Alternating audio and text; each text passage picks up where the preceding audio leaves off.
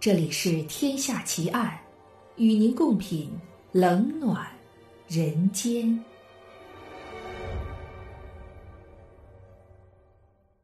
各位听友，大家好，我是暗夜无言。您现在收听到的是《天下奇案》。今天为您带来的案件是美女警察杀人奇案。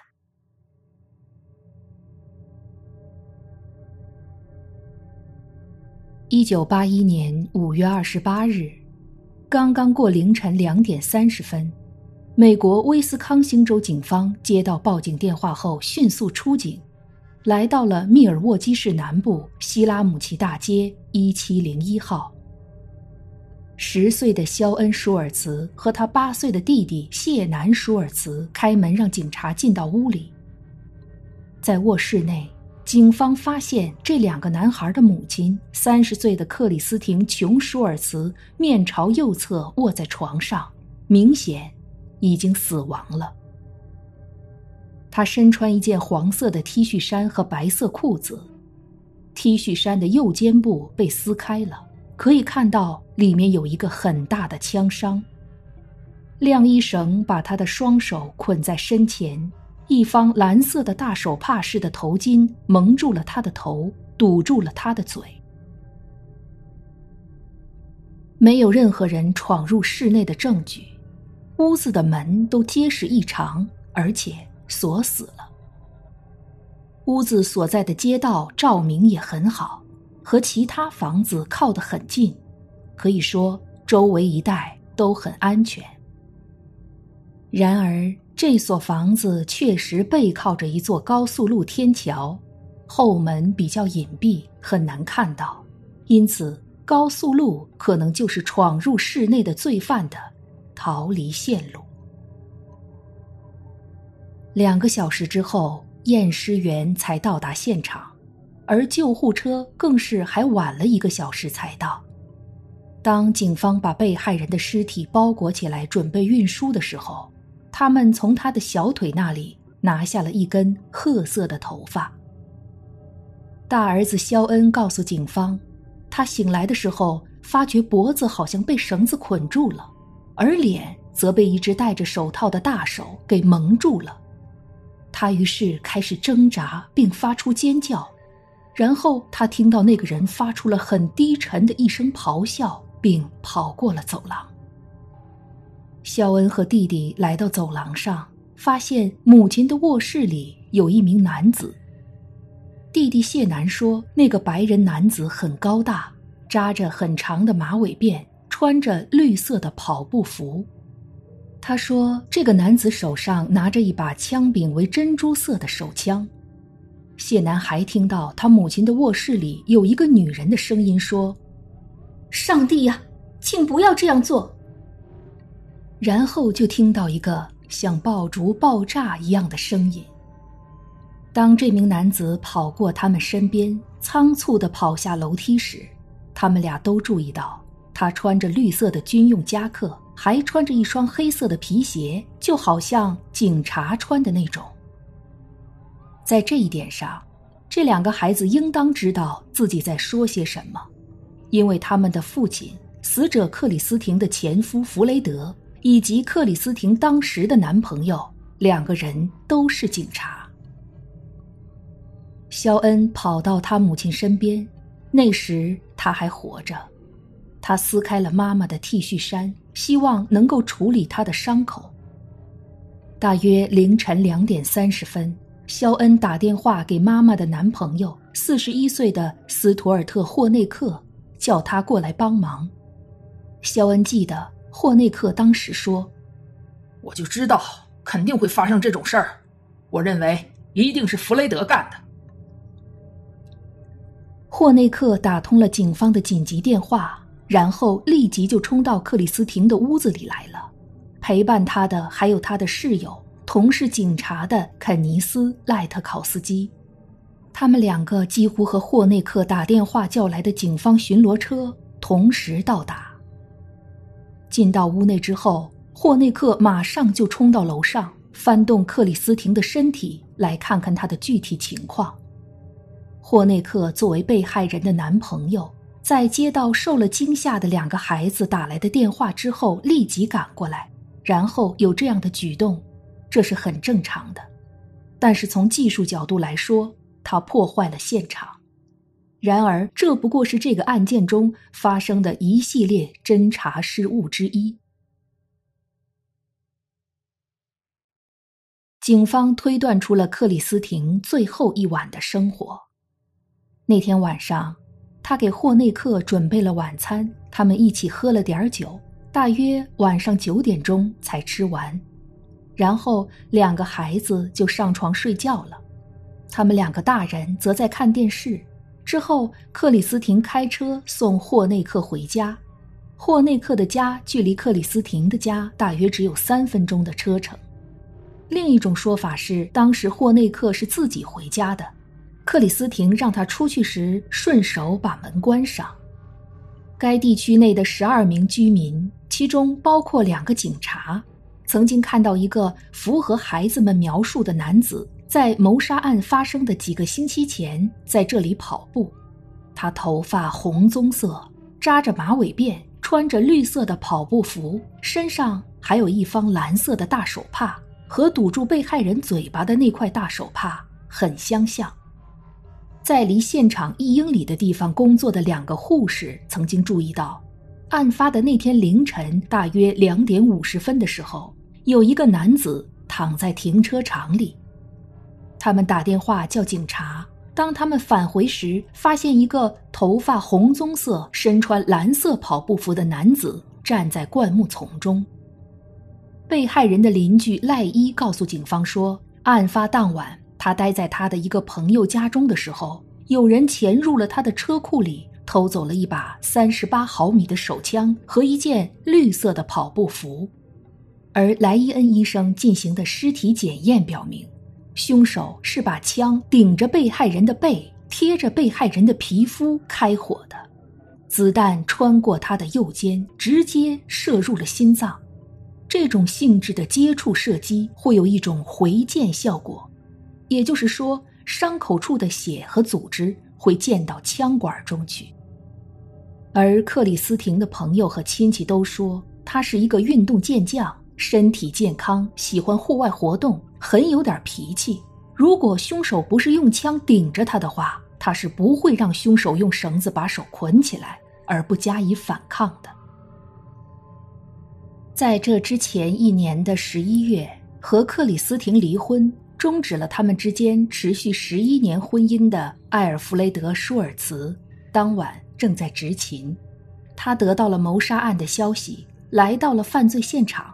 当时克里斯汀的尸体还在屋里，可以理解为什么弗雷德想到犯罪现场来，毕竟那里还有他的两个儿子。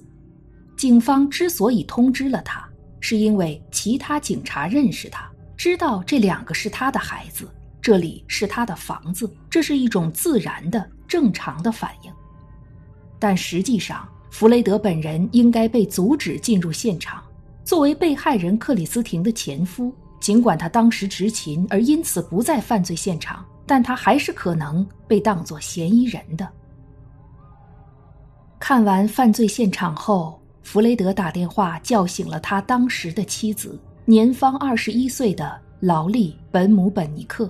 告诉他到底发生了什么，然后弗雷德和他的搭档警官迈克尔·德尔菲开车到了他和劳利的公寓，那里距离犯罪现场有十六个街区。弗雷德当时用手感觉了一下劳力的汽车发动机罩，据他后来说，发动机罩是冷的。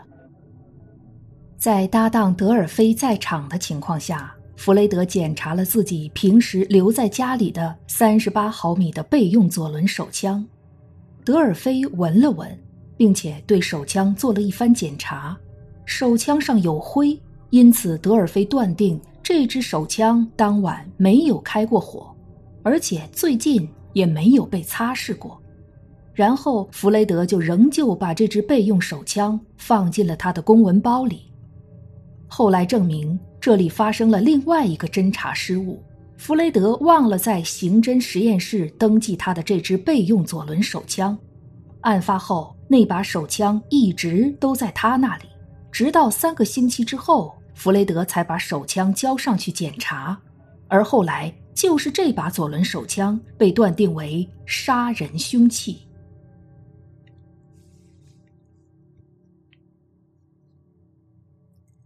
案发一个多小时之后，大约凌晨四点钟，有两个警官来到弗雷德和劳力的公寓，询问劳力是否有枪或者绿色的跑步服，然后还问了一些有关她丈夫弗雷德和死者克里斯汀现在的男朋友霍内克的问题。实际上，弗雷德和霍内克不仅仅是同事，还曾经是室友。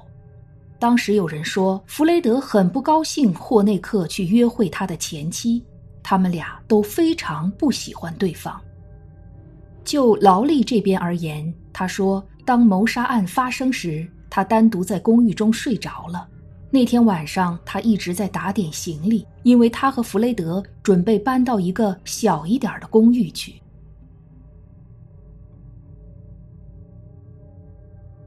尽管弗雷德的搭档德尔菲此前已经说过，弗雷德的备用手枪没有开过火，而且最近也没有擦拭过，但是地区刑侦实验室的弹道分析表明，那把三十八毫米的枪管长四英寸的史密斯维森左轮手枪上面沾有 A 型血，而弗雷德和克里斯汀的血型都是 A 型，并且。杀死克里斯汀的那颗子弹的弹片上的划痕和枪管内的斑纹相吻合。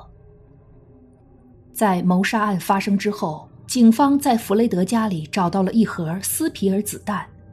他说，这盒子弹是他的，而斯皮尔子弹是密尔沃基警用手枪的标准子弹。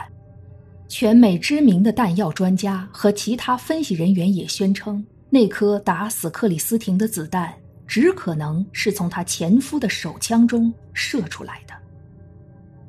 于是，弗雷德和劳力都成了嫌疑人。像这样的案件中，前夫经常都会被列为嫌疑人，至少侦查刚开始时是如此。弗雷德可以说是有作案动机的。前妻克里斯汀和孩子们高高兴兴地住在他建造好的房子中。而他和劳力则住在一个狭小的公寓里。此外，由于他要支付赡养费、孩子抚养费以及房子的抵押贷款，必须控制开支。为此，这对新婚夫妇不得不和一个叫朱迪的朋友一起合租公寓。根据劳力的说法，弗雷德对离婚和解协议的金钱数量感到非常痛恨。他抱怨说，他的前妻得到了一切。据称，克里斯汀曾经告诉自己的律师说，他很害怕弗雷德，说弗雷德曾经威胁他的生命，并且还想继续控制他和两个孩子。他还认为自己被人跟踪了。当然，离婚案件中出现糟糕的感觉和激烈的言辞，这都是很常见的。而且，克里斯汀的这种说法并没有什么具体的证据。而弗雷德的现任妻子劳利则被警方当做一个更大的嫌疑人，因为弗雷德的备用手枪就是杀死克里斯汀的凶器，而弗雷德当时不可能在犯罪现场。可是那晚劳力却一个人待在家中，可以拿到那把手枪。而且当弗雷德的律师建议劳力接受测谎时，他却拒绝了。随着间接证据不断累积起来，人们逐渐将劳力想象成一个诡计多端、贪婪无耻的继任太太。弗雷德和劳力的室友朱迪泽斯的母亲法兰西斯说，案发前几个月一次吃晚餐的时候，他曾听到劳力说要让克里斯汀滚蛋。朱迪证实了这一点，但是他强调这是因为弗雷德给了他前妻太多的钱。根据朱迪的说法，劳力曾经找到朱迪的男友托马斯·格特纳，说让他去找个什么人把弗雷德的前妻除掉。此外，劳力确实有一方蓝色的大手帕和一根晾衣绳，和犯罪现场发现的很相像。许多人还说劳力确实有一件绿色的跑步服，但是警方却没有发现任何此种服装。在劳力和弗雷德的公寓内，警方发现抽水马桶上挂着一顶红褐色的假发。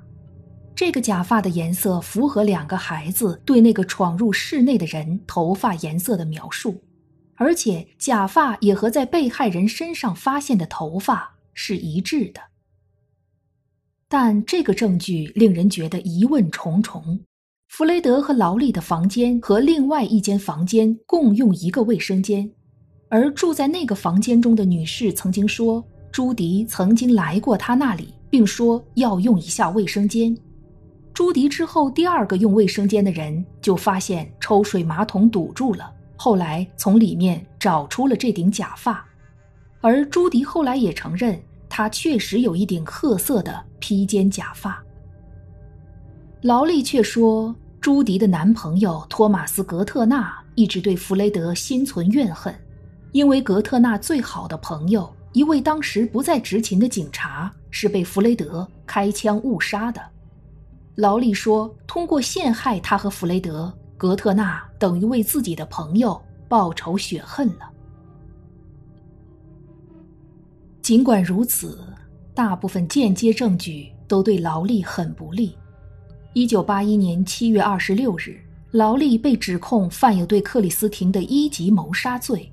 做出这个指控的主要根据就是他能够接触凶器，而且无法肯定的证明他当晚。不在犯罪现场，并且警方相信劳力以前曾是警察，因此应当知道如何掩盖他的行踪，并且他高大健壮，通过乔装改扮，他完全可以轻松地骗过克里斯汀的两个孩子，使他们认为他是个男的。不过，十岁的肖恩坚持说，他所看到的确实是一个男子。甚至还作证说，那个男子根本不可能是劳力。不过，孩子的证词并没有得到采信。劳力于一九八二年一月二十四日出庭接受审判。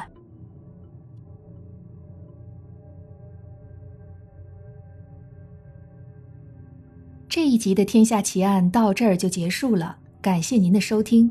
如果您喜欢我的节目或专辑，请您评分或留言。谢谢，我是暗夜无言，让我们下一集再见。